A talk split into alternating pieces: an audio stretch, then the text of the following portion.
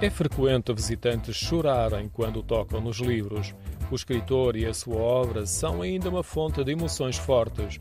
A pintura do Zezito, na entrada da antiga escola primária, aviva a memória de infância de José Saramago, que nasceu em 1922 na Azinhaga, no Conselho da Colgã. Hoje, a escola primária é uma delegação da Fundação José Saramago, além da biblioteca e de recortes de imprensa que relatam a presença e o relacionamento de Saramago com a sua terra natal. Há também objetos mais pessoais. É o caso da cama dos avós, que chegou a servir de abrigo a alguns animais nas noites de frio, conforme relatou o escritor no discurso em que recebeu o Prémio Nobel em 1998. A cama foi descoberta pelo presidente da Junta de Freguesia, Vítor Guia, e cumpriu ainda o outro objetivo, satisfazer um desejo de Saramago. O mestre, olha, já sei onde é que, onde é que para a cama dos seus avós e diz-me ele que daria uma fortuna por pôr as mãos em cima dessa cama.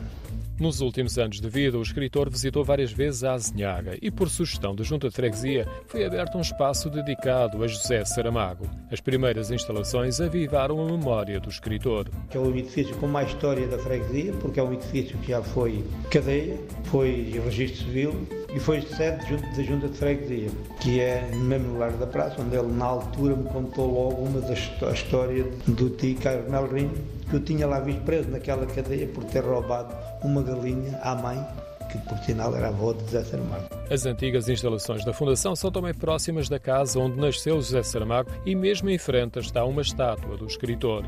Uma das memórias de José Saramago eram os antigos olivais que rodeavam a aldeia. Evocando esta memória, foram já plantadas 99 oliveiras na Azinhaga.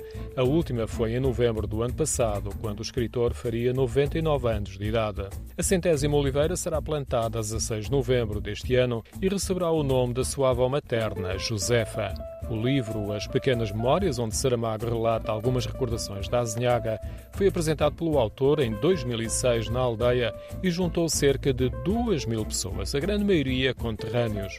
Há uma frase que eu guardo na memória de José Saramago, que foi quando chegou à altura de dizer algo aos seus conterrâneos, ele ter dito: Eu só não choro porque é uma vergonha, porque de facto nunca esperei ver tanta gente aqui à minha volta. Algumas das recordações são citadas em painéis de azulejos espalhados pela Azinhaga, designadamente ao longo de um percurso que acompanha o rio Almonda.